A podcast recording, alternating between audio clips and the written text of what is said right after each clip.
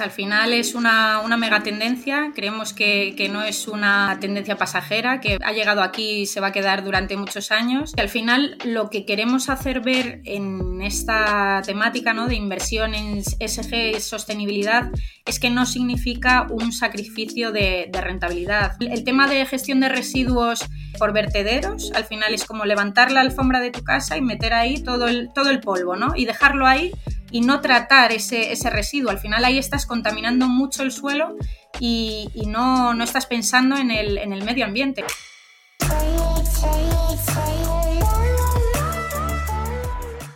¿Cómo estás, Beatriz? Bienvenida al podcast. ¿Cómo va todo? Hola, buenos días. ¿Qué tal? Muchas gracias. Eres graduada en Economía, máster en Bolsa y Mercados Financieros y tienes una gran experiencia en el sector financiero. Y ahora estás gestionando un proyecto de relativamente poca vida, pero que me parece muy interesante, que es el fondo Megatendencias Medio Ambiente en Renta 4. ¿Cómo ha sido el recibimiento de este nuevo vehículo? Pues la verdad que mm, es una, una oportunidad poder eh, crear, ¿no? Ver, ver, la creación de un fondo de, de, cero y más con esta temática, ¿no? Que todo el mundo se pregunta por qué, por qué esta temática, por qué invertir en SG, sostenibilidad. Y al final lo que vemos es que, mm, es que no, es, algo nuevo, ¿no? Es algo que, lleva aquí muchos años, pero que ahora sí que está cobrando cada vez más, más importancia, ¿no? y os preguntaréis, pues, ¿por qué, por qué invertimos en, en esta megatendencia? ¿no? Al final nosotros invertimos aquí eh, y vemos valor porque creemos que es una visión a futuro, que incluso en el corto y medio plazo, con las actuales políticas de descarbonización, temas regulatorios, creemos que se va a acelerar aún más. Y además también creemos que tiene varias ventajas, por ejemplo, que invierte en recursos ilimitados y limpios, que están en continua innovación y que además promueven el, el reciclaje y la economía circular. Y, y bueno, o sea, al final eh, creemos que el inversor eh, quiere dar un, paso más allá, ¿no? No solo buscar rentabilidad, sino invertir con conciencia, con impacto, ¿no? Que generen un impacto positivo en, el medio ambiente y en la sociedad. Sí, yo, yo me he dado cuenta y, es algo que, que me ha sorprendido, pero, pero sí, al estar en relación con, con personas que, que quizá empiezan o que se empiezan a interesar por el mundo de la inversión, pues eh, muchos preguntan cómo pueden invertir de una manera más eh, sostenible o, quizá evitar. Eh, yo creo que es más ese aspecto, evitar en empresas con las que no estén quizá muy de acuerdo ideológicamente. Y, y, me ha sorprendido el interés que, que ha cogido este, este movimiento.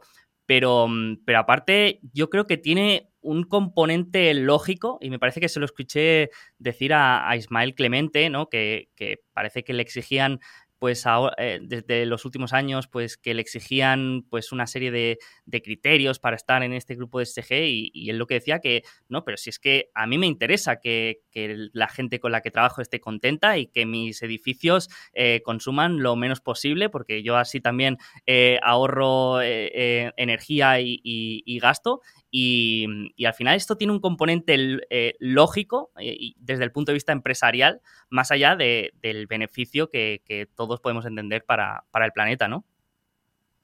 Eso es, al final es una, una megatendencia, creemos que, no es una, una, tendencia pasajera, que va, ha llegado aquí y se va a quedar durante muchos años.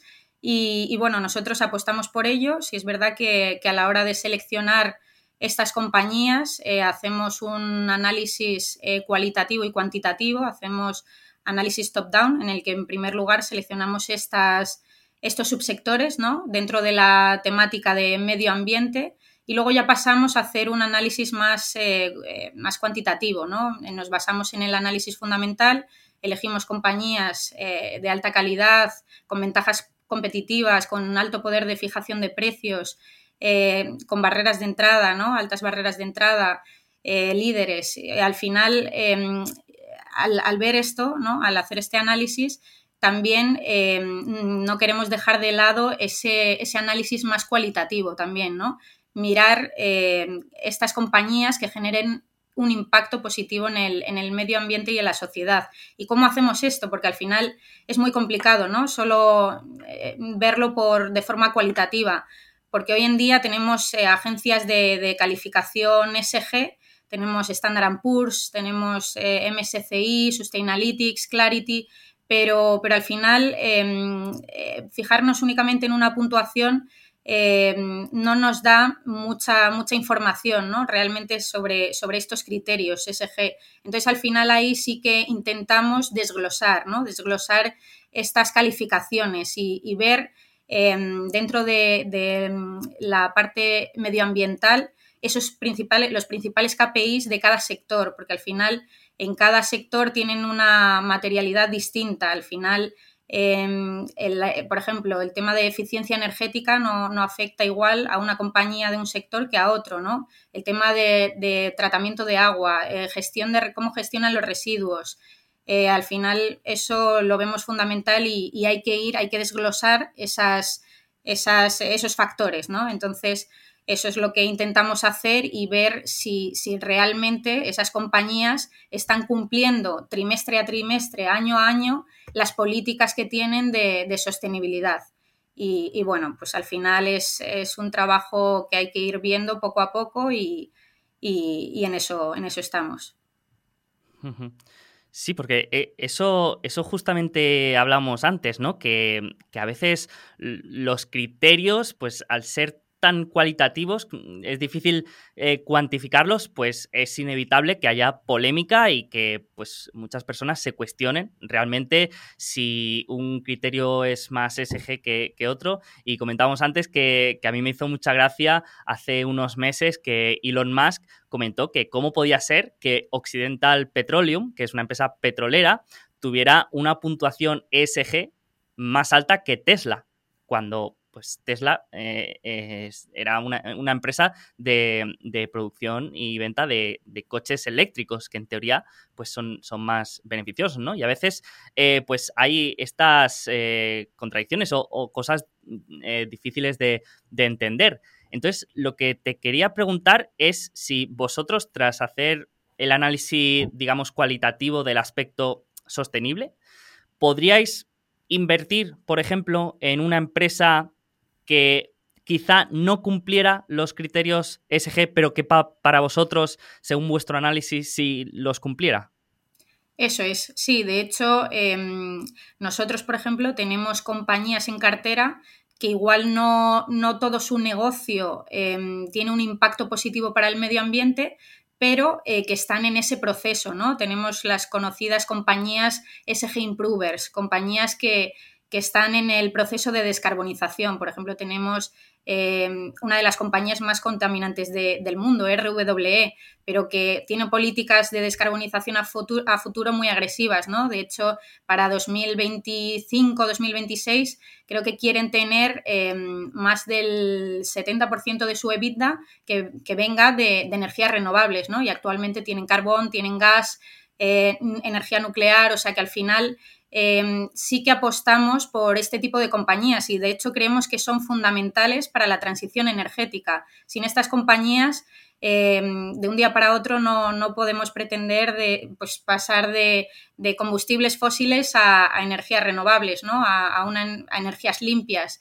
Entonces sí que, sí que tenemos este tipo de compañías en el fondo y, de hecho a la hora de seleccionarlas, Em, no nos fijamos únicamente en estas puntuaciones, ¿no? O sea, sí que las miramos, miramos que cumplan con la política que tenemos dentro de, la gestora, pero, pero, sí es verdad que, hacemos algunas excepciones, ¿no? Eh, políticas, eh, eh, compañías que tengan estas políticas agresivas, ¿no? Que, de descarbonización, porque eso al final también es importante, ver cómo va a estar esa compañía dentro de, de, cinco años, que al final no es tan no, están a largo plazo, ¿no? O sea, al final son compañías que van a cambiar su modelo de negocio completamente. De hecho, estamos viendo como muchas petroleras ya están eh, empezando a, desinvertir, ¿no? Parte de, su negocio y eh, están empezando a, invertir en compañías, eh, pues por ejemplo, a comprar energía, compañías de energías renovables. Están empezando a dar un vuelco, ¿no? En, en su modelo de negocio. O sea que al final eh, sí que creemos que, pues, al igual que el mundo está cambiando, nuestra forma de invertir también, ¿no? Pero creemos que es un proceso eh, gradual, es un proceso que, lleva tiempo y no, no podemos pasar eh, de, una, de, la economía antigua ¿no? a, la, economía moderna de, en, dos días. O sea, al final esto lleva tiempo y, y sí que queremos, queremos apostar por, por, este tipo de compañías. Por ejemplo, em, un inversor nos preguntaba el otro día, em, pero vosotros siendo un fondo, un fondo SG, ¿no? De temática sostenibilidad, ¿por qué tenéis mineras? Tenemos, por ejemplo, compañías líderes en, en producción de cobre, como puede ser Antofagasta o Lundin Mining. Y al final, eh, si lo piensas, dices, para el tema de la transición energética, electrificación, son necesarias estas compañías porque sin, sin el cobre ¿no? No, podemos electrificar eh, todo el mundo. ¿no? Entonces, al final, sí que queremos apostar por estas compañías a pesar que tengan una puntuación eh, pues más baja eh, actualmente, ¿no? que igual a futuro esa puntuación ya te cambia porque te, va cambiando en función de, pues, de, cada trimestre, cada año.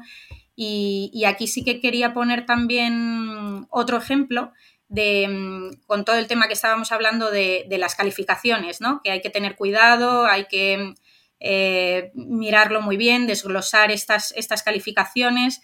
Por ejemplo, hace unos meses estuvimos mirando una compañía, eh, Smurfit Kappa, dentro de, la temática de packaging sostenible, y, nos sorprendió porque salía una puntuación muy baja en la parte de medio ambiente y, siendo packaging sostenible, eh, dijimos, esto qué raro, ¿no? Y nos metimos, desglosamos esa, esa puntuación y te aparecía que tenía eh, presencia de plástico, que tenía una línea de negocio que ya había vendido en 2020, 2019-2020 y, claro, y aparecía la puntuación negativa por, porque estaba desactualizado ¿no? en esta plataforma de valoración SG. O sea que al final sí que hay que tener cuidado con este tipo de, plataformas porque mm, si no desglosas esa puntuación no sabes en qué te está penalizando, ¿no? Te puede penalizar en un negocio que ya, por ejemplo, esta compañía ya no tiene esa línea de negocio con, packaging de, de plástico, ¿no? y es todo cartón actualmente. O sea que al final sí que, sí que hay que ser cautos y, desglosar bien la, información de las puntuaciones. Qué bueno, qué bueno. Y, mm, por ejemplo, ahora me ha venido a la cabeza que justo hablabas de, la transición energética y, mm, pienso, por ejemplo, en otra situación un tanto ambigua, que es, por ejemplo, la de las centrales nucleares. Mm, que, también es una alternativa de inversión muy interesante, pero que también está en esa línea entre que no es energía renovable, pero mm, quizá es en, muchos aspectos mejor que, otras alternativas de, energía como el gas o, el petróleo. En este caso, eh, vosotros, eh, ¿cómo, veis esta alternativa? ¿La veis más eh, sostenible o, difícil de invertir ahí? Bueno, de hecho, el año pasado, ya con, todo, toda la polémica que hubo ¿no? con el tema energético, se incluyó el gas y la energía nuclear dentro de la taxonomía verde de la Unión Europea, mm. con lo cual eh, yo creo que, es fundamental para la transición energética el apoyo de la energía nuclear. O sea, al final es una energía que no, emite CO2 y es verdad que tienes el riesgo ¿no? de los residuos radiactivos, pero de hecho ya hay compañías que te tratan estos residuos. ¿no? Tenemos una compañía en cartera, em, Veolia, que eh, está dentro de la Em, del sector gestión de residuos peligrosos, tratamiento de agua y energías renovables. Y dentro de la pata de gestión de residuos peligrosos eh, se dedica a tratar este tipo de residuos, ¿no? Por ejemplo, trata los residuos radiactivos de, IDF, la francesa. Entonces, em, creemos que, actualmente em, es una energía que, es fundamental para la transición energética eh, con energías renovables actualmente no, podemos, eh, no, se puede producir ¿no? toda la demanda eh, que hay ¿no? de, energía y al final no, podemos depender únicamente del viento, de la luz solar, ¿no? O sea, al final necesitamos una energía base ¿no? que, esté produciendo las 24 horas del día aunque sea pues en este periodo de, transición. Y eso al final, em, independientemente de las políticas de cada, de cada mm, país, eh, deberíamos tenerlo, tenerlo en cuenta, ¿no? Si queremos ver eh, ese progreso de, la transición. Entonces, nosotros sí que tenemos, tenemos compañías en cartera que, que, mm, vamos, que tienen exposición a, energía nuclear. Sí que, sí que apostamos por ello, las conocidas SG Improvers, pero, pero vamos, que, al final es, es, algo, es algo necesario que, deberíamos entender todos y, que no podemos pasar de un día para otro a, em, vamos, descarbonizar toda la industria y, pasar a energías limpias eh, en dos días. Y mm, otra cosa que me gusta siempre conocer es un poco el, proceso de inversión de, cada gestor o de cada, fondo. Y en este caso yo creo que, puede ser interesante porque has comentado que hacéis un análisis muy cualitativo, pero que también hay un factor, mm, digamos, tendencial o sí, em, temático, podríamos decir. Entonces, ¿cómo más o menos eh, podríamos entender ese proceso de inversión en, el fondo? Sí, bueno, el proceso de selección, primero hacemos el, análisis top-down, seleccionamos estas compañías que estén dentro de las temáticas que, mm, hemos elegido, ¿no? Queremos estar muy diversificados dentro, dentro, de esta temática del medio ambiente, invertir en compañías dentro de pues, eh, la temática de alimentación sostenible, gestión de residuos, tratamiento de agua, eficiencia energética, energías renovables y una vez seleccionadas estas compañías ¿no? dentro de, estos subsectores, eh, hacer ya eh, ese análisis fundamental, ¿no? pasar a, ver si estas compañías realmente son compañías eh, de alta calidad, con ventajas competitivas, em, son líderes ¿no? en, en, sus mercados, tienen, están en mercados nicho, eh, que actualmente con, eh, toda, bueno, pues eh, la elevada inflación, ¿no? que sean compañías que tengan ese poder de fijación de precios para que no, sufran en márgenes, ¿no? Que, sean capaces de trasladar ese incremento de precios a sus clientes.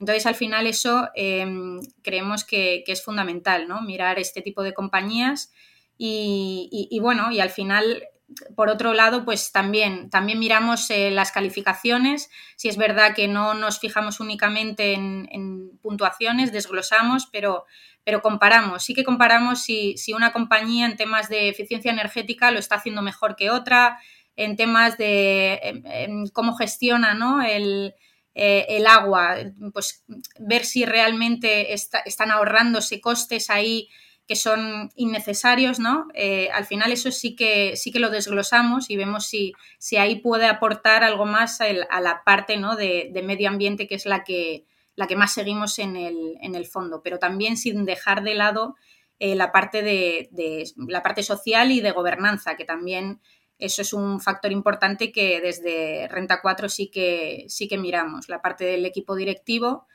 y porque al final, em, diga lo que diga el equipo directivo, em, eso va a depender, va a depender de todo, porque al final, em, si, el equipo directivo dice que no, eh, no quiere invertir ¿no? en sostenibilidad, no quiere políticas de descarbonización, al final las otras dos patas ya no, no cuentan. O sea que al final sí que, sí que damos mayor importancia a, a esta, a esta pata, ¿no? La pata de gobierno corporativo, gobernanza. Y, a la hora de mm, la gestión de la relación eh, rentabilidad esperada riesgo, aquí, ¿crees que hay alguna diferencia eh, respecto al análisis de otras compañías? Por ejemplo, a mí me puede venir a la cabeza que aquí quizá hay un mayor peso del análisis regulatorio, ¿no? Porque eh, en este caso la regulación, puede ser un gran riesgo o también una fuente de opcionalidad para muchas empresas. Sí, al final lo que queremos hacer ver en esta temática ¿no? de inversión en SG sostenibilidad es que no significa un sacrificio de, rentabilidad. muchos inversores se creen que mm, invertir en, esta temática ¿no? Eh, va a significar una pérdida de, rentabilidad, pero, pero, esto no es así. De hecho, lo hemos visto en los últimos cinco años, ¿no? Si comparamos el, el Standard Poor's con el Standard Poor's Global Clean Energy, vemos cómo em, en los últimos años sí que este último índice, el vinculado a, criterios sostenibles, eh, lo ha hecho mejor. Y entonces esto nos quiere decir que que realmente no significa un, sacrificio de rentabilidad, ¿no? Y, lo estamos viendo en números.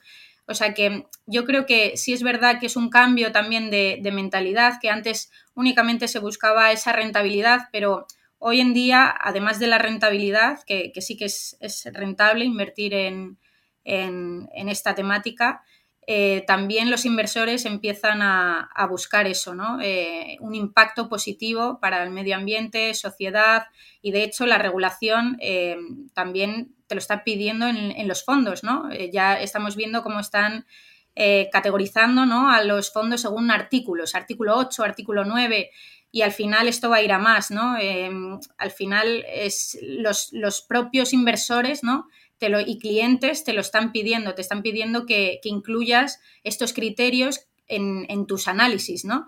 Y, al final, pues, em, es únicamente categorizarlos, ¿no? Una nueva normativa que sacó la Unión Europea el año pasado y te, lo, te categoriza el fondo en función de si sigues estos criterios SG. El artículo 8, por ejemplo, que es el artículo que promueve ¿no? características sostenibles. Eh, y luego está el artículo 9, que es eh, tu fondo tiene que seguir un objetivo puramente sostenible, que igual ahí te restringe un poco más ¿no? a la hora de seleccionar compañías, pero si estamos viendo cómo están está creciendo ¿no? estos, estos fondos y al final eh, si, está aumentando la demanda, tus clientes te lo están pidiendo, también es, ese cambio ¿no? de, filosofía, ese cambio de, de mentalidad a, pasar no solo a buscar rentabilidad, sino también una inversión de impacto. Sí, sí, es que decías justamente ahora este aumento de, regulación y me había apuntado algunos datos y, yo no sé si es por el aumento de, la demanda de este tipo de productos o por la regulación, pero había visto que eh, desde 2020 el número de empresas de gestión activos que han incorporado productos con criterios de inversión ESG ha pasado del 42% al 76%. Y además se espera que, casi dos terceras partes de los productos de inversión contengan elementos ESG en una década. Por tanto, eh, desde luego es una, es una tendencia en, auge y, esto también mm, me, empuja a preguntar mm, sobre una cosa que me interesa mucho siempre, que es Mm, la diferenciación que veis mm, de vuestro fondo respecto al resto de, productos eh, relacionados con, este tema. ¿Cómo os diferenciaríais vosotros? ¿Cómo, ¿Cómo, lo dirías? Pues la principal diferencia del fondo Renta 4 Megatendencias Medio Ambiente del resto eh, del sector, eh, yo diría que es la diversificación, no solo, no solo sectorial, sino también eh, geográfica y por capitalización. Al final buscamos no solo estar en, compañías em, pequeñas, ¿no? sino también compañías grandes, de mediana capitalización, compañías que no solo estén presentes en una región, ¿no? para evitar también muchas veces ese riesgo regulatorio, sino compañías que pues, estén por todo el mundo. ¿no? así esa, esa diversificación nos, hace eh, disminuir la, volatilidad de la cartera ¿no? y, maximizar así también la, rentabilidad. Entonces yo diría que la principal diferencia de, estos fondos, que de hecho son, no hay muchos, estuve mirando y, de comparables y es verdad que, tienes, tienes algunos eh, de temática sostenibilidad, medio ambiente, pero son muy específicos de un sector, por ejemplo, tratamiento de agua. Mm. Tienes muchos fondos de esa temática, tienes muchos fondos dentro del sector energías renovables, eh, del sector eh, gestión de residuos, eficiencia energética, pero fondos que combinen todas estas temáticas ¿no? dentro de, esta, de esta gran mega tendencia no encontramos tantos y al final esto es lo que, lo que nos hace diferenciarnos del, resto, esta diversificación que creemos que, es clave para maximizar la, rentabilidad. Además, que dentro del año que ha sido 2022, pues lo habéis hecho muy bien, superando al índice, a pesar de, ser eh, el primer año, como digo. Y, te quería preguntar por, la evolución del sector en estos, eh, bueno, de, de, la temática sostenible estos últimos años y qué subsector lo había hecho mejor o, cuál había destacado eh, para, entender un poco las dinámicas de, del mercado, porque por ejemplo en España, mm, si no recuerdo mal, pues eh, digamos eh, los, las empresas de paneles solares creo que lo habían hecho bastante bien, no todas obviamente, pero empresas como IDF pues lo habían, habían sido de las más rentables y no sé si mm, te viene a la cabeza otro, otro subsector también que que haya destacado respecto a los demás. Sí, por ejemplo, en lo que llevamos de año, los sectores con mejor comportamiento han sido el de energías renovables y el de gestión de residuos también, por, todo el tema de materias primas, ¿no? Como hemos estado viendo, eh, materias primas, eh, precios eh, muy elevados, al final precios de la energía también muy, muy elevados. Esto ha beneficiado a este tipo de compañías, ¿no? Y, luego, por otro lado, también, también hay que comentar las que peor comportamiento han tenido, ¿no? Han sido las de eh, alimentación sostenible y em, tratamiento de agua. Alimentación sostenible vinculadas al consumo, que ha sido muy penalizado este año. Y tratamiento de agua al final porque son compañías que están muy endeudadas, ¿no? Y con toda la subida de tipos, pues al final eh, si es verdad que, te penalizan más al, sector, ¿no? Pero no obstante, sí que creemos que, es un sector con mucho potencial a largo plazo. Al final es un modelo de negocio, es como una concesión y, creemos que ha sido penalizado en exceso este año y, de cara al año que viene sí que podrían em, hacerlo muy bien y más con el estrés hídrico ¿no? que, tenemos actualmente. Y, mm, por ejemplo, una variable macroeconómica que, ha sido quizá una de las más relevantes en este último año ha sido la, inflación. Em, te quería preguntar cómo impacta la inflación en, este tipo de empresas, entendiendo que en cada caso será diferente, pero a nivel general, a nivel agregado, podríamos decir que se, se benefician estas eh, empresas, digamos, más sostenibles? Pues al final em, la temática em, e, está ahí, ¿no? Pero al final depende mucho de la compañía. Al final la inflación eh, afecta a todas las compañías eh, y, aquí sí que, sí que entra el trabajo ¿no? del gestor de ver dentro de, de, todas las compañías que tenemos en cartera cuáles son aquellas que tienen ese poder de fijación de precios, ¿no? Ver compañías que puedan trasladar estos incrementos de costes que han tenido a sus clientes, porque al final, si no son capaces de trasladar este incremento de costes, eh, lo vamos a ver en, pues, cuando publiquen resultados, lo vemos en, márgenes, ¿no? La penalización en márgenes, que al final eso es lo que hace eh, pues que penalicen a, estas compañías. Y al final, eh, aquí sí que vemos que, por ejemplo, el sector de energías renovables ahora mismo con los precios tal y como están, pues, pues sí que están trasladando todo, ¿no? De hecho, estamos viendo cómo están firmando PPAs eh, superiores a, los 40 euros megavatio, ¿no? Que de hecho el año pasado estaban firmando PPAs a, a 30, 30 y pocos euros megavatio. Entonces, esto es muy positivo al final para el sector, ¿no? Porque son contratos más a largo plazo. Entonces, independientemente de lo que haga el precio de la energía en el largo plazo, si ya estás firmando un PPA a más de un año, ya te estás cubriendo ahí, ¿no? De, ese precio, ¿no? Esa, y entonces eso te va a repercutir pues, de forma positiva en márgenes. O sea que al final eh, sí que vemos que, esto es positivo ¿no? para, algunos, algunos sectores y, creemos que lo van a seguir haciendo bien y más, por ejemplo, el, el, sector de energías renovables. ¿no? Estamos viendo cómo empiezan a, caer los costes logísticos, los costes de los, de los materiales ¿no? para la producción de, paneles solares. O sea, al final sí que, sí que vemos em, que, el entorno de cara al año que viene es, bastante favorable.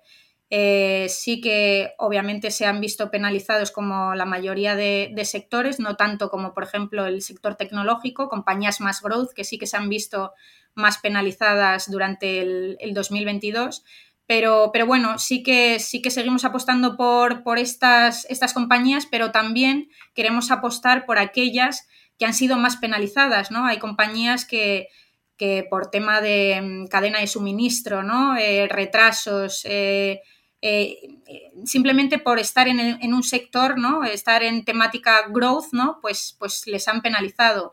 El hace en diciembre, eh, este último mes, eh, incluimos en cartera una compañía, Wallbox, que es, se dedica a la producción de cargadores para coche eléctrico que sí que se sale un poco de esta búsqueda ¿no? de compañías de calidad, pero también queremos apostar por aquellas que, tengan un componente también growth, ¿no? Porque es una compañía que en 2022 eh, pues sí que ha sido penalizada en exceso, creemos, ¿no? O sea, al final, eh, con, esta penalización, eh, simplemente por, estar en un sector ¿no? que, le penalizan por, la subida de tipos, tema de retrasos puntuales que no afectan luego a, sus crecimientos futuros, ¿no?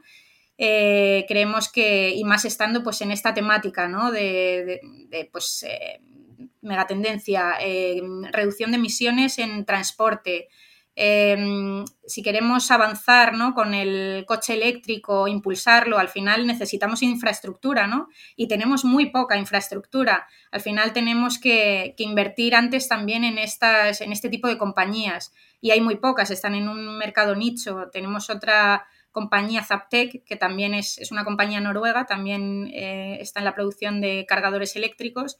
Y, y en Europa es que prácticamente cotizadas están esas dos compañías que tienen, son un componente más growth, pero también queremos apostar por, por ellas, ¿no? Y, de hecho no tampoco descartamos que cualquier compañía de utility integrada pueda también incluso adquirirla, ¿no? Porque, porque al final con, toda la transición energética eh, creemos que, va a ir a más y son compañías muy, muy atractivas y que obviamente son, son necesarias.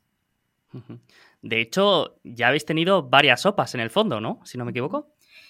Pues de hecho hemos tenido dos, dos sopas eh, de precisamente dos compañías dentro del sector gestión de residuos y, dentro de este sector eh, gestión de residuos peligrosos, que son eh, BIFA y US Ecology. Al final lo que estamos viendo dentro de, de este sector, ¿no?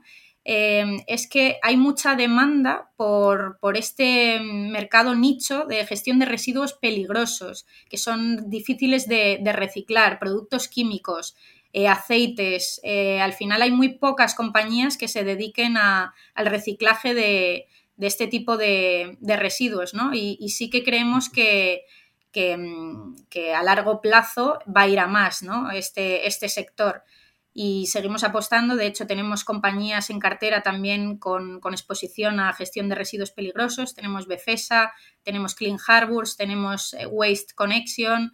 Al final lo que estamos viendo también es que dentro de, la gestión de residuos, que se divide en gestión de residuos industriales y municipales, estamos viendo también ese cambio de tendencia de la gestión de residuos eh, que, antes era eh, por vertederos, ¿no? que bueno, de hecho hoy en día también también siguen muchos negocios teniendo mucha exposición a gestión de residuos eh, por vertederos, pero al final eh, lo que se está viendo es que eso va a desaparecer poco a poco. Al final siempre, eh, siempre pongo el mismo ejemplo. El, tema de gestión de residuos por vertederos, al final es como levantar la alfombra de tu casa y meter ahí todo el, todo el polvo, ¿no? Y dejarlo ahí y no tratar ese, ese residuo. Al final ahí estás contaminando mucho el suelo y, no, no, estás pensando en el, en el, medio ambiente, ¿no? Y al final eso, a largo plazo, no, no solo estás contaminando aguas, que luego el agua, eh, el agua, el mismo agua que bebemos, ¿no? Que, al final luego eso deriva en enfermedades eh, para la salud. O sea, al final eh, estamos viendo ese cambio de tendencia y estamos apostando por aquellas compañías que están eh, cambiando su modelo de negocio, que están eh, pasando de pues, eh, la gestión de residuos en vertederos a gestión de residuos, em, el reciclaje, ¿no? Lo que es el reciclaje en, gestión de residuos, que actualmente hay menos compañías, pero, pero la demanda está ahí, si es verdad que, pues actualmente los márgenes son más, más bajos, curiosamente, porque al final en, el tema de vertederos, ¿no? los márgenes son muy elevados porque no tienes costes, al final no estás tratando el, residuo, ¿no? al final eh, eh, cobras por el, residuo y, no, y lo dejas ahí en el, en el suelo y no, y no haces nada más, pero al final sí que se están empezando a poner eh, pues, ciertas sanciones a este tipo de, de vertederos. Entonces también vemos cómo em, ese tránsito está ahí y queremos apostar por, por ese tipo, por, esas compañías que contribuyan a, pues, hacer un mundo mejor, más sostenible y, lo estamos viendo, lo hemos visto con estas dos OPAs y, y seguimos apostando por, por este sector. Qué bueno, qué bueno. Pues yo creo que hemos comentado un poco mm, algo de, cada uno de los subsectores en los que podríamos eh, dividir el, fondo, pero mm, siempre nos gusta conocer casos concretos de, inversión de, los gestores para conocer modelos de, negocio que eh, pueden ser interesantes y, entender también el razonamiento que hay detrás de, la inversión eh, en una empresa, en este caso en vuestro fondo. Así que te quería proponer, eh, si querías comentarnos el, caso de inversión de alguna empresa en cada uno de estos subsectores. podríamos empezar, por ejemplo, con la que comentabas, con la de gestión de residuos. No sé si hay alguna empresa que tengáis en el fondo que os parezca especialmente interesante que, la podamos comentar. Sí, por ejemplo, eh, una de nuestras principales posiciones es Befesa.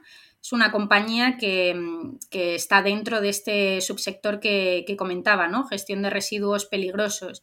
Y lo que hace básicamente es eh, tratar el residuo del de, el acero y, y, aluminio secundario en, todo el mundo, ¿no? Tiene fábricas en Europa, Asia, Estados Unidos y al final es un negocio muy, muy rentable porque al final tú estás, estás eh, cobrando por, porque estas compañías te den su residuo, ¿no? Y luego tú vendes ese residuo otra vez al mercado, ¿no? Y vuelven a, otra vez a producir acero galvanizado y vuelve la rueda, ¿no? El ciclo otra vez Em, el proceso productivo. Entonces, al final, es una compañía que está en un nicho de mercado, eh, no hay compañías, eh, ahí tiene algún competidor, pero cotizados no, tienen. Es una compañía líder en, este mercado. Creemos que em, eh, bueno, es una compañía de calidad, tiene em, altos márgenes EBITDA, es una compañía poco endeudada, que a día de hoy también eso hay que tenerlo, hay que tenerlo en cuenta, ¿no? Eh, con temas de, inflación, pues, pues sí es verdad que, depende mucho del precio del zinc, ¿no?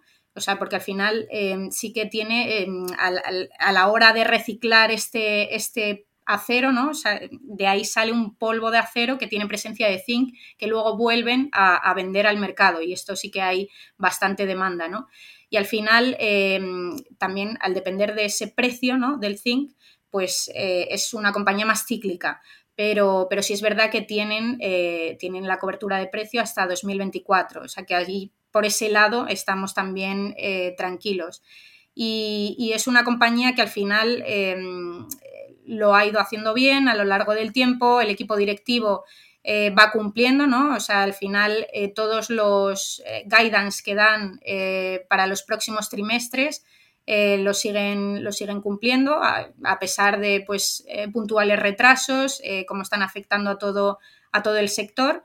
Y, siguen cumpliendo en márgenes y creemos que de cara al año que viene y próximos años es una compañía que, tiene mucho recorrido y mucho potencial.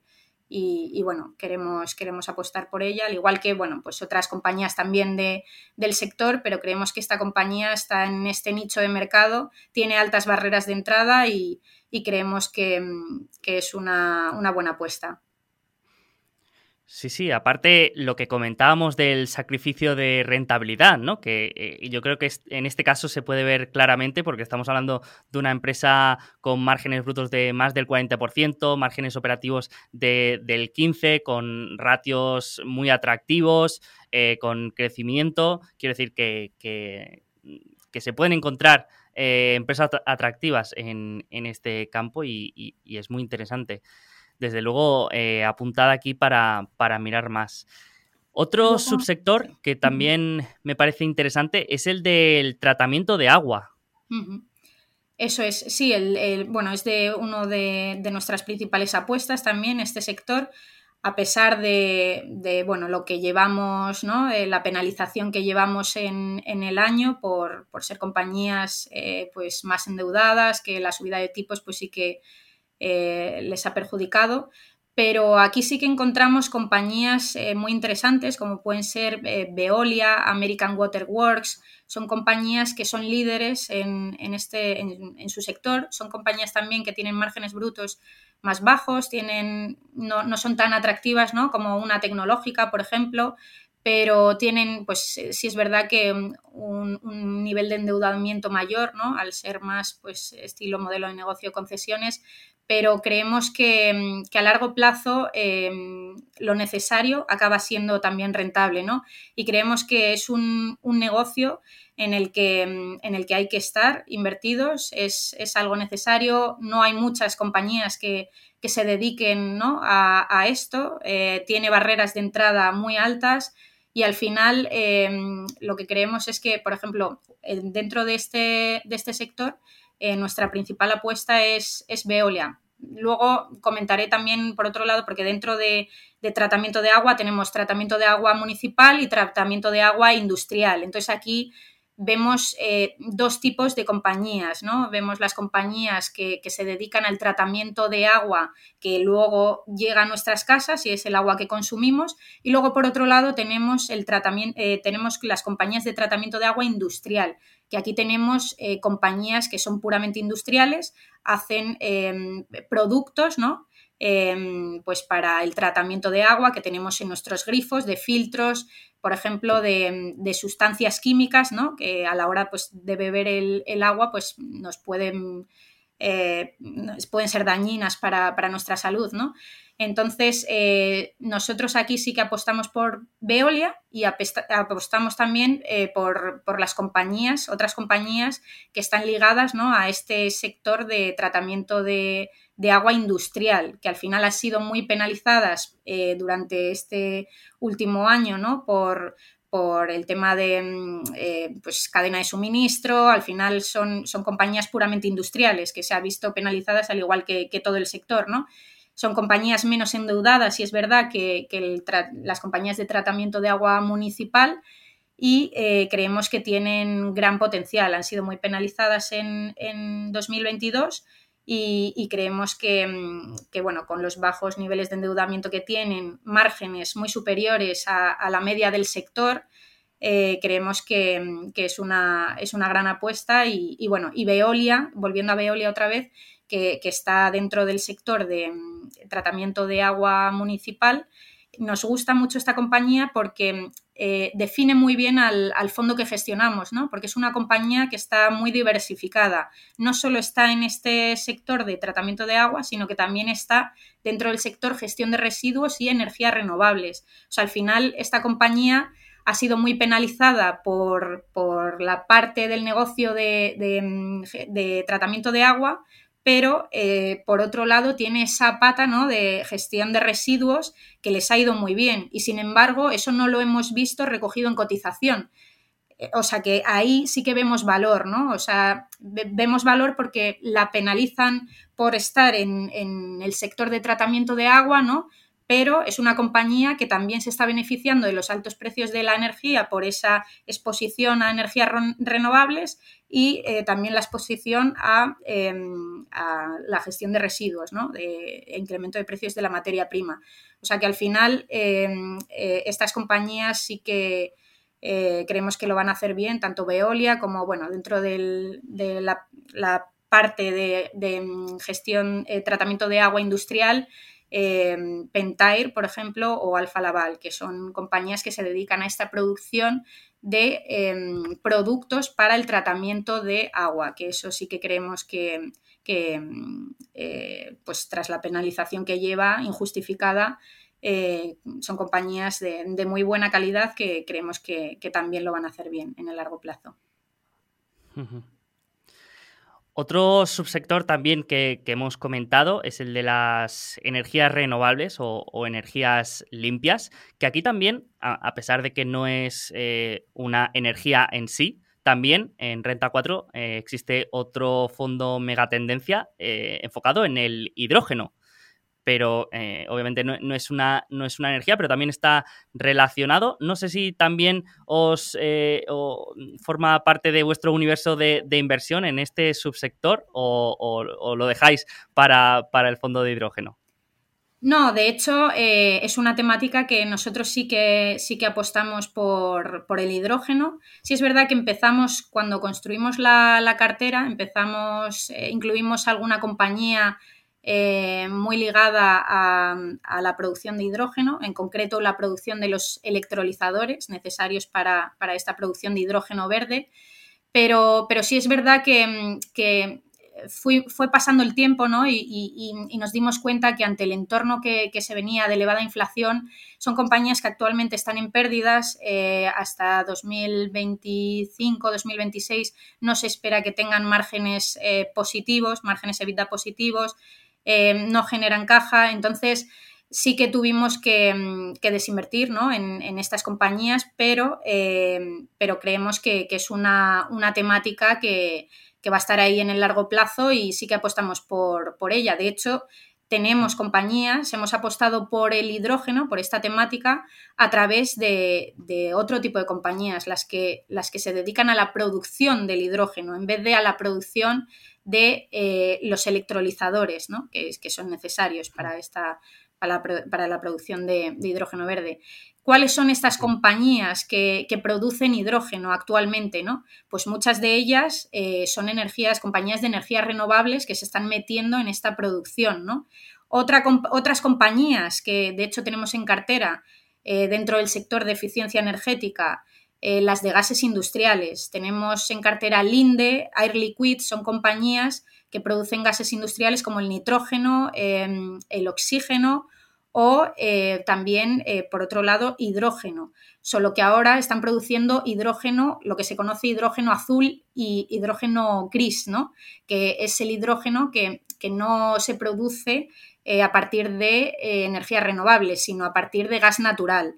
Entonces, es la única diferencia ¿no? de, este, este, tipo de hidrógeno por colores ¿no? que se categoriza. Pero, sí que estamos apostando por, estas compañías que producen eh, hidrógeno en vez de eh, que producen lo que es el, electrolizador, ¿no? que es lo que se va a utilizar, lo que van a comprar estas compañías eh, de energías renovables para generar el hidrógeno. Entonces, no es una temática que hayamos descartado, simplemente hemos cambiado nuestro, bueno, nuestra visión, ¿no? Em, adaptándonos al, entorno que estamos, que estamos viviendo y la situación eh, mundial, pues al final hemos, hemos querido em, apostar más por aquellas compañías que, actualmente generen caja, eh, tengan beneficios, em, eh, pues sean las, mismas productoras de, hidrógeno. Y, de hecho estas últimas eh, compañías que mencionaba de gases industriales también están eh, avanzando en proyectos de, hidrógeno verde, no solo compañías de energías renovables como Iberdrola, Acción Energía, EDPR, sino que también existen otras compañías que, actualmente ya están produciendo hidrógeno, eh, hidrógeno a partir, generado a partir de combustibles fósiles, pero que aún así eh, es otra alternativa para, la descarbonización. Y poco a poco pues, se irá pasando a, hidrógeno verde, que es el generado a partir de energías renovables.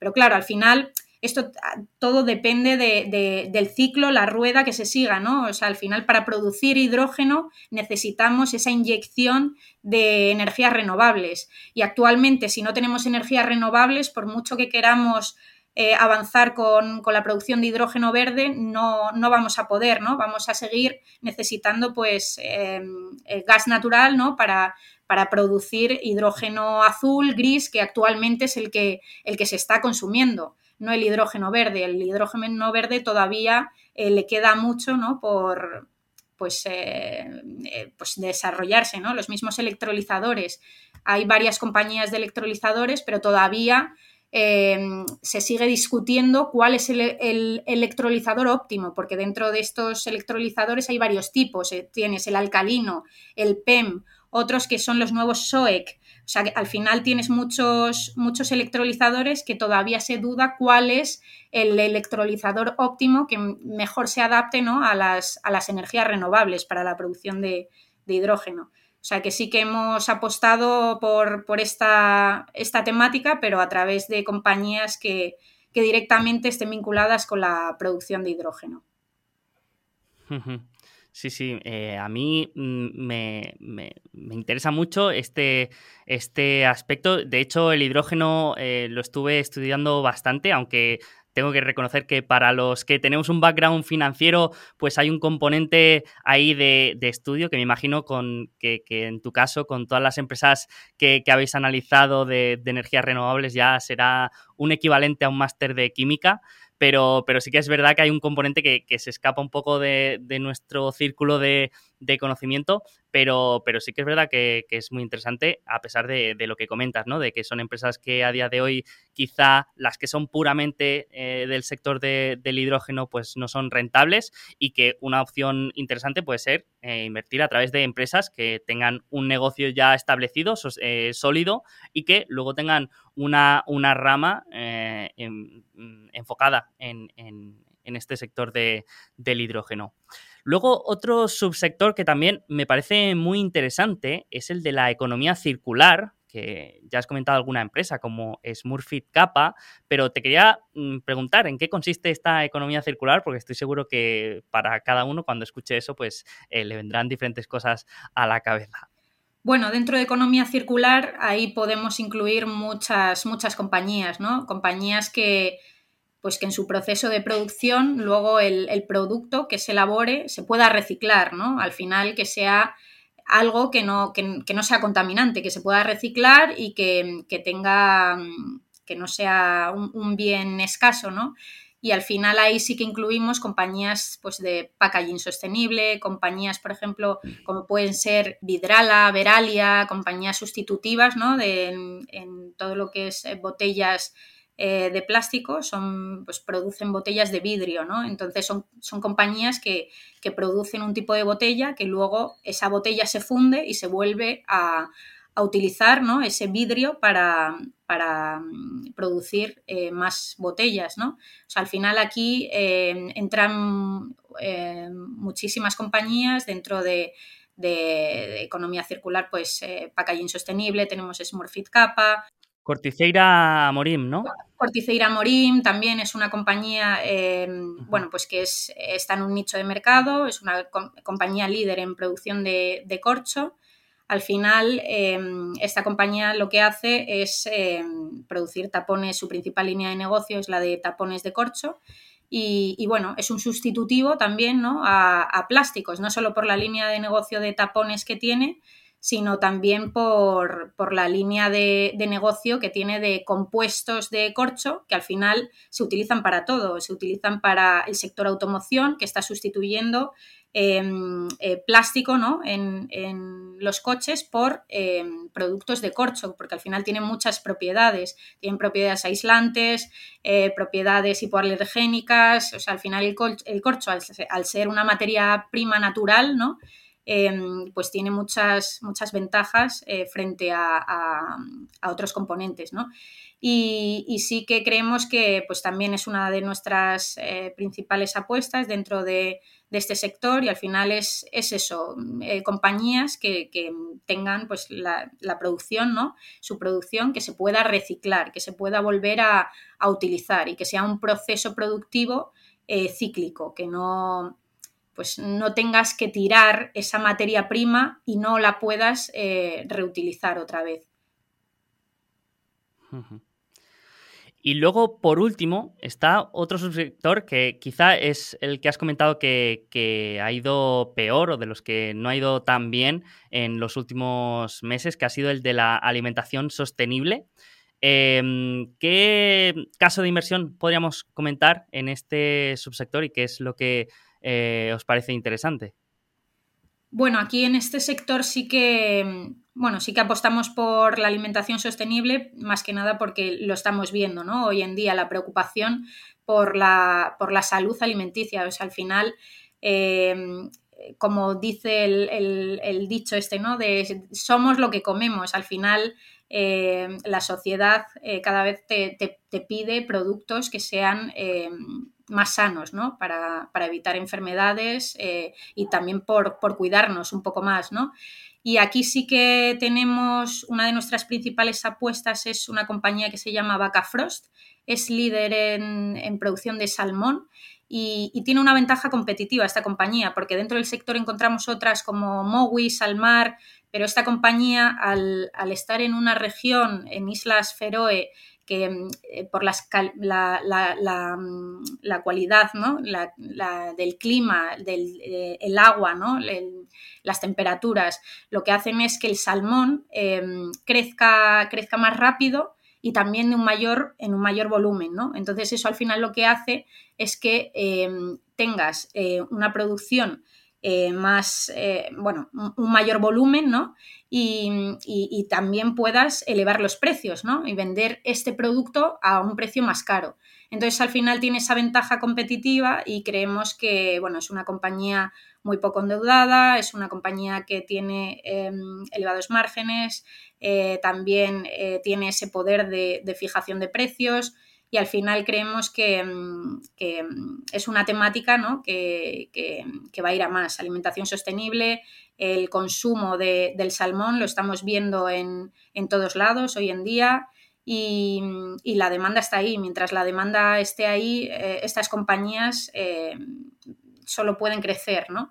Luego, por otro lado, tenemos em, otras compañías dentro de este sector que también nos parece interesante, que son, eh, por ejemplo, em, Corbion y DSM. Son compañías que lo que están haciendo se dedican a la eh, producción de sustitutivos de mm, pues, eh, alimentos ¿no? que, sean perjudiciales para la salud. Por ejemplo, el consumo de azúcar. que hoy en día pues no paramos de ver en las noticias, ¿no?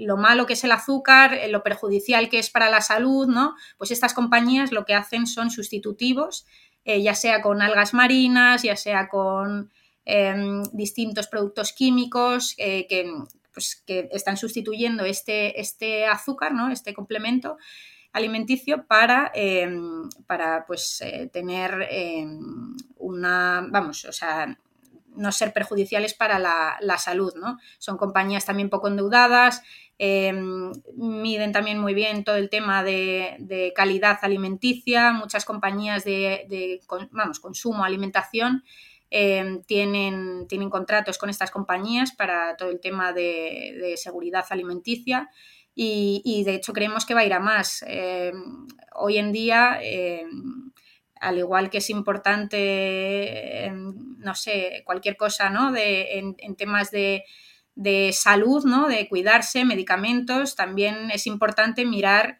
eh, de dónde proceden estos alimentos y, ver cómo están elaborados, ¿no? Y si tienen eh, pues un, eh, un, proceso, ¿no?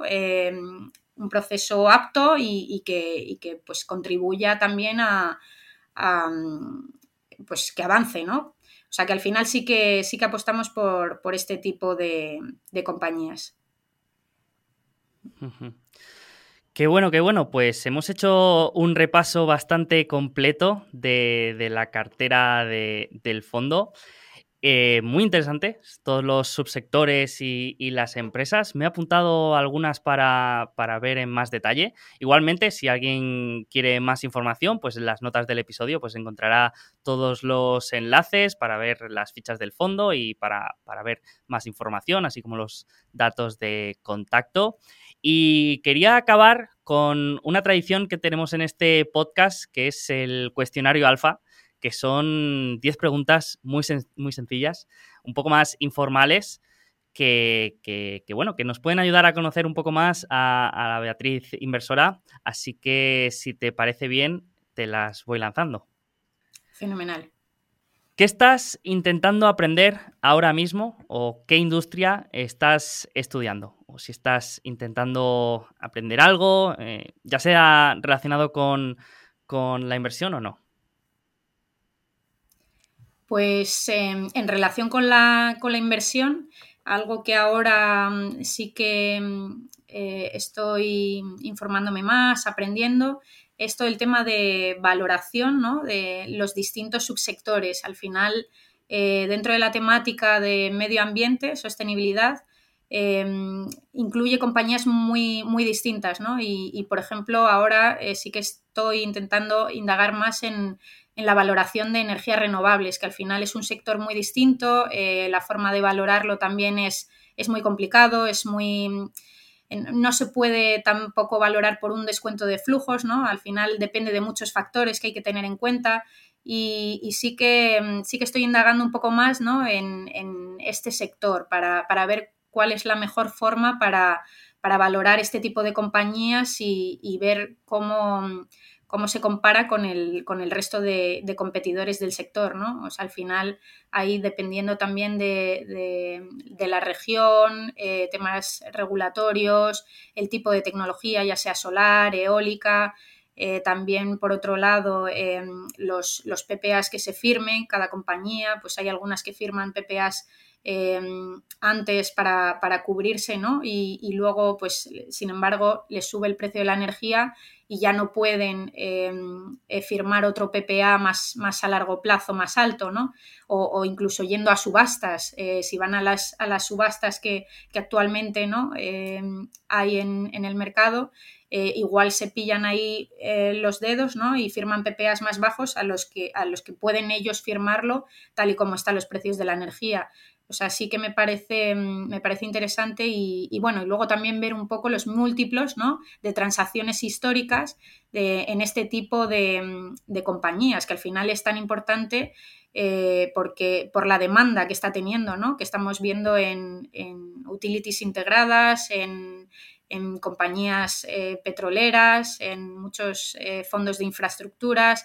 O sea, al final sí que mm, sí que me parece un sector interesante y que, bueno, en el tema de valoración también eh, estoy intentando aprender un poco más porque, porque creo que se puede, se puede exprimir bastante.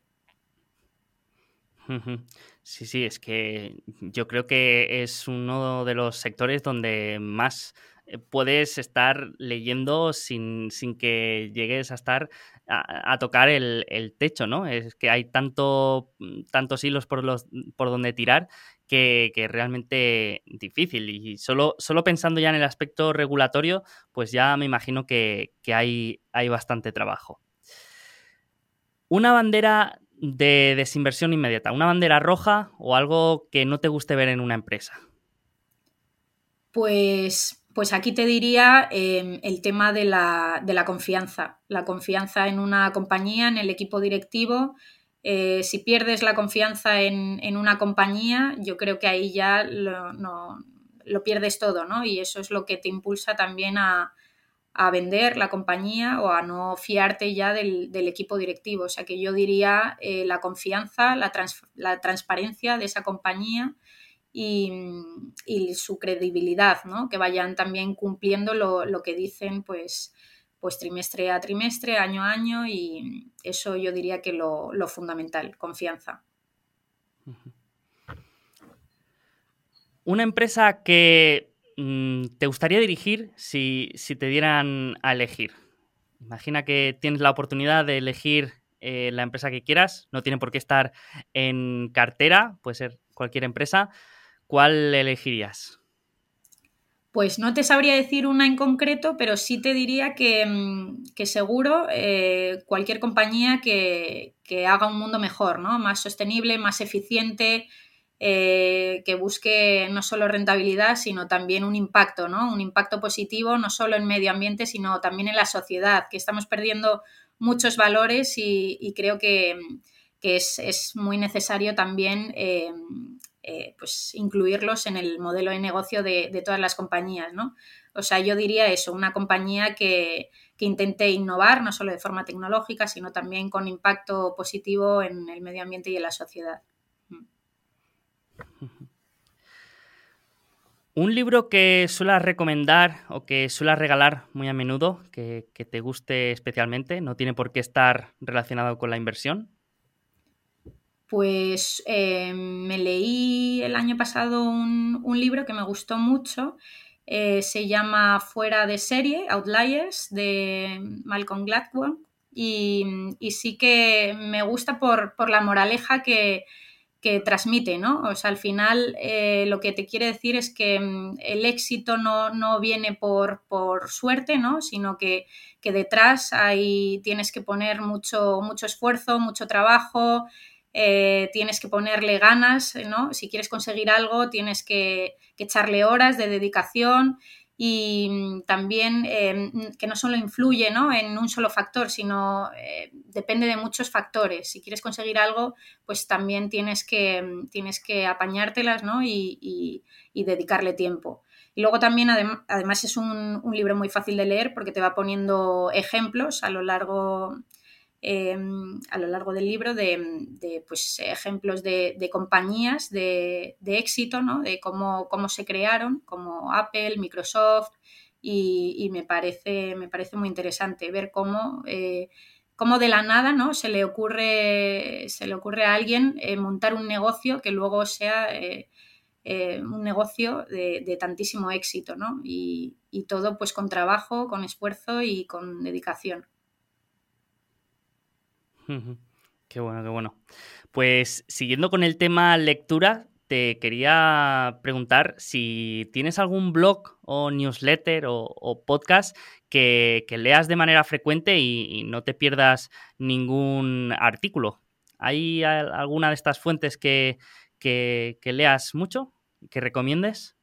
Bueno, eh, ahora mismo en gestión, eh, todos los días, bueno, sobre todo informes de brokers internacionales, al final me gusta comparar ¿no? distintas opiniones de, analistas, al final ahí sí que puedes eh, comparar, pero luego fuera de, de mm, el trabajo, ¿no? También me gusta indagar en redes sociales, también ver eh, distintas tesis de inversión de, pues, eh, inversores particulares que, directamente hacen su, propio análisis y, tienen otras visiones, ¿no? También me gusta comparar este tipo de, visiones. No tengo un eh, newsletter específico que, me lea siempre, sino que voy un poco pues recopilando información de muchos sitios distintos pero sí que me gusta comparar distintas formas de, pensar. Mm.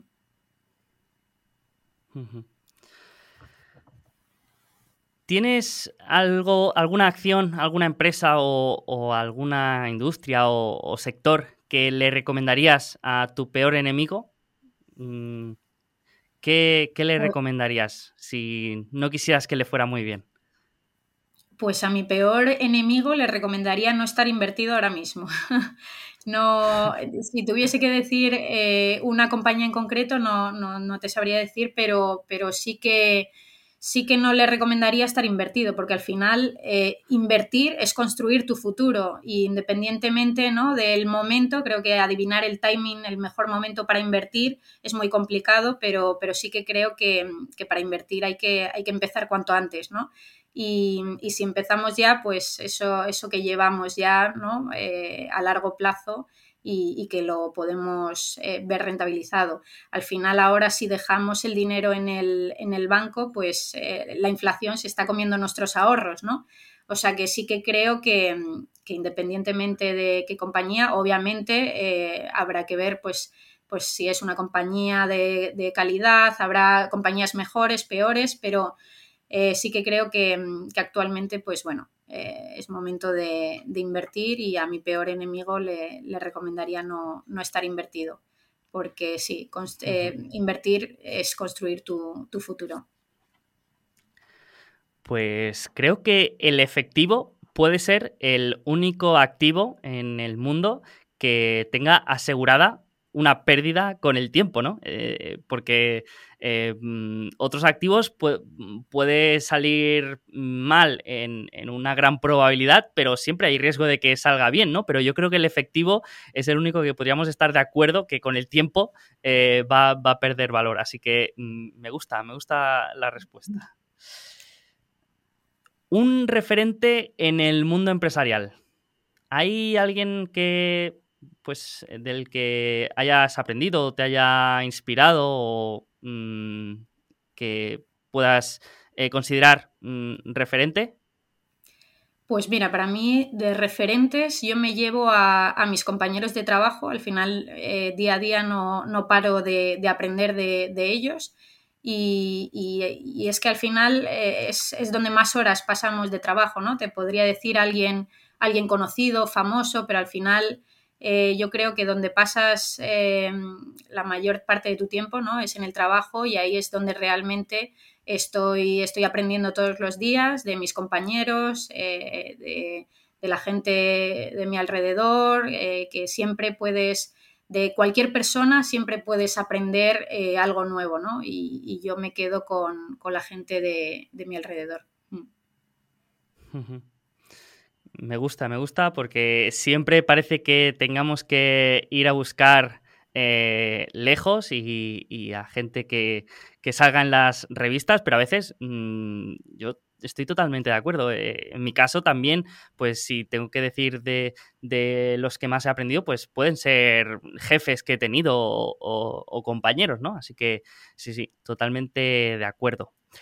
Y ahora que estamos a principio de año, que es momento de, propósitos, ¿hay algún aspecto o área de mejora que te pondrías como, como gestora yo, por ejemplo, este año me he propuesto ser un poco más impermeable al, FOMO, al Fear of Missing Out, eh, que a veces cuesta un poco abstraerse, pero no sé si hay algo, que, algún aspecto que dirías, Ay, pues esto podría mejorarlo.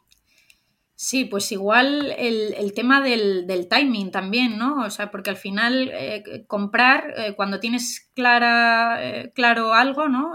tienes alta convicción en una compañía, la compras y dices, bueno, espero a largo plazo, pero luego al final también es, más complicado vender, ¿no? Cuando tienes que vender y, no, no, puedes esperar, ¿no? Tienes que hacerlo y no sabes si es buen momento mal momento. Igual mejorar es esa decisión de, venta, ¿no? Por ejemplo, lo que comentaba anteriormente de todo el tema del sector del hidrógeno.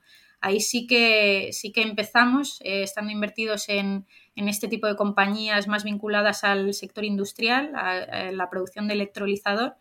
Y, luego nos dimos cuenta que, a medida que pasaba el tiempo y, tal y como estaba la, situación, eh, teníamos que, vender si no, si no queríamos que pues, estas compañías pues drenaran la rentabilidad de la, de la, cartera. ¿no?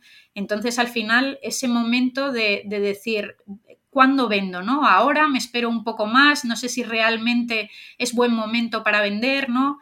Eh, sí, igual eso también es experiencia, ¿no? Supongo, pero, pero bueno, ir mejorando ahí, ir viendo pues cómo, cómo poder gestionarlo mejor. Mm.